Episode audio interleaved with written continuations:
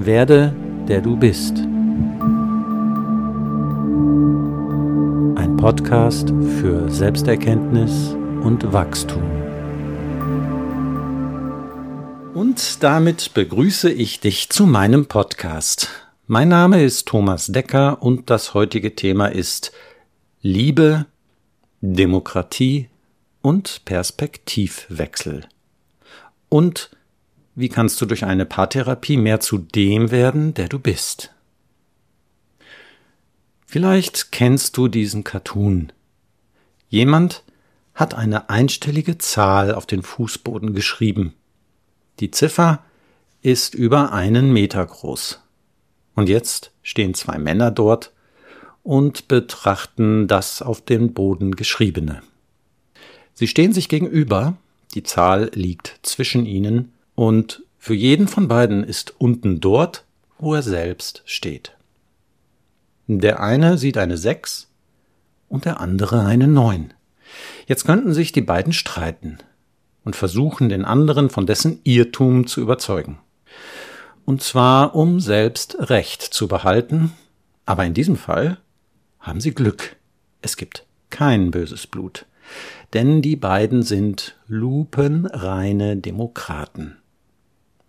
Demokratie bedeutet ja nicht nur, dass das Volk sich selbst verwaltet, sondern auch, dass du andere Meinungen gelten lässt, und zwar nicht nur auf eine höflich, arrogante Weise, in der du weißt, dass du natürlich recht hast und der andere falsch liegt, sondern indem du die Meinung des anderen ernst nimmst. Vielleicht mit Erstaunen oder sogar Widerwillen, aber dennoch ernsthaft entschlossen bist, dich damit zu beschäftigen. Der eine sagt also, es ist eine Neun. Der andere erwidert, nein, mein Guter, es ist eine Sechs. Und dann verbeugen sich die beiden Ehrenmänner voreinander und sagen, ich verstehe, Sie sehen es anders als ich. Bitte erklären Sie es mir, wie Sie zu Ihrer Schlussfolgerung kommen. Dann wird sich die Sache mit der Sechs und der Neun schnell klären lassen. Es war alles nur eine Frage der Perspektive. Bei Zahlen gibt es keine Wahrheit, die man mit Hilfe einer Abstimmung findet, denn Zahlen sind absolut. Neun Äpfel sind neun Äpfel. Da kann man zählen, so oft man will. Da ist es auch egal, ob sie nach Größe oder nach Farbe sortiert sind. Zahlen können aber interpretiert werden, um eine Bedeutung aus ihnen abzuleiten. Das weiß jeder, der sich schon einmal mit Statistiken beschäftigt hat. In diesem Fall handelt es sich ja noch nicht einmal um eine Zahl, sondern nur um eine Ziffer, ein Zahlzeichen. Je nachdem, welche Position du einnimmst, kannst du aus der Ziffer die eine oder die andere Zahl herauslesen. Und nun zur Paartherapie. In dieser Hinsicht ist sie auch eine demokratische Veranstaltung.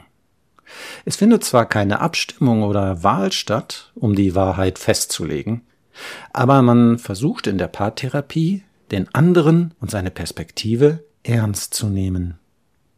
Selbst dann, wenn du dir absolut sicher bist, dass du recht hast mit deiner Interpretation dessen, was in der Beziehung geschieht. Anders als bei dem Beispiel mit der Ziffer und den zwei Männern ist das in einer Paarbeziehung richtig schwierig. Bei Problemen mit Paaren geht es nämlich immer sehr emotional zu und Emotionen, so schön sie oft auch sind, vernebeln den Verstand. Emotionen können dich wie ein Tsunami überschwemmen und Besitz von dir ergreifen.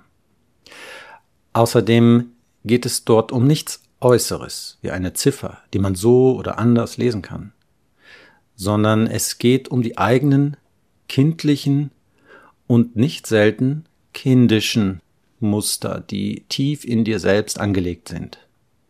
Und obwohl diese Muster dir Schmerzen verursachen, verteidigst du sie bis aufs Blut.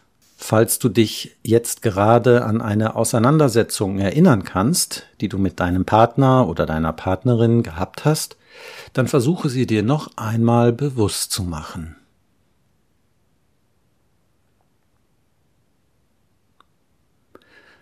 Oft weiß man später nicht einmal mehr, worum es in der Sache ging. Und wenn man es doch weiß, dann war es nicht selten eine lächerliche Kleinigkeit, um die sich Erwachsene normalerweise niemals streiten würden. Es geht nämlich meistens um etwas anderes.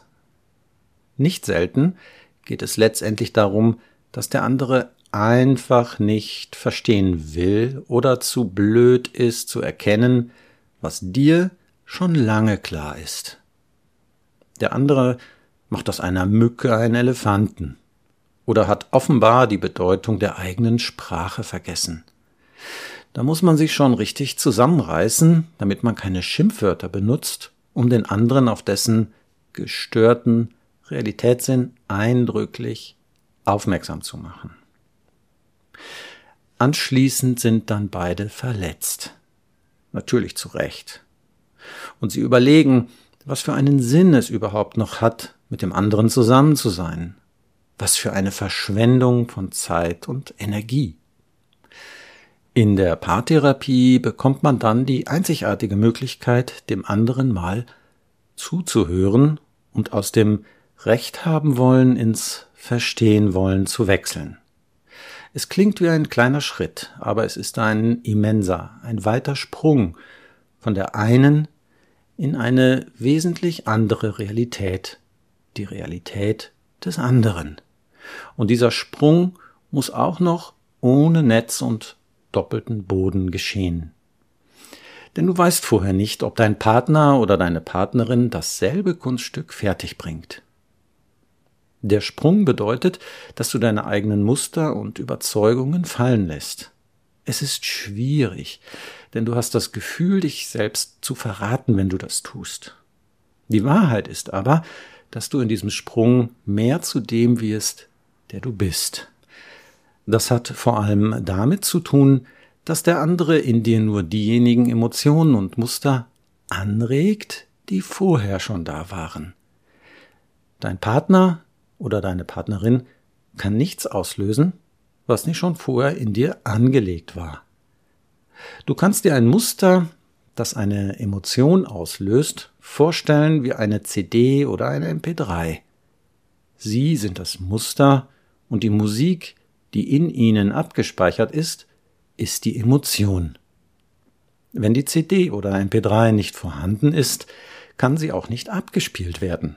Insofern verlässt du beim Schritt aus deinen eigenen Mustern und gelernten Überzeugungen nur etwas Gewordenes.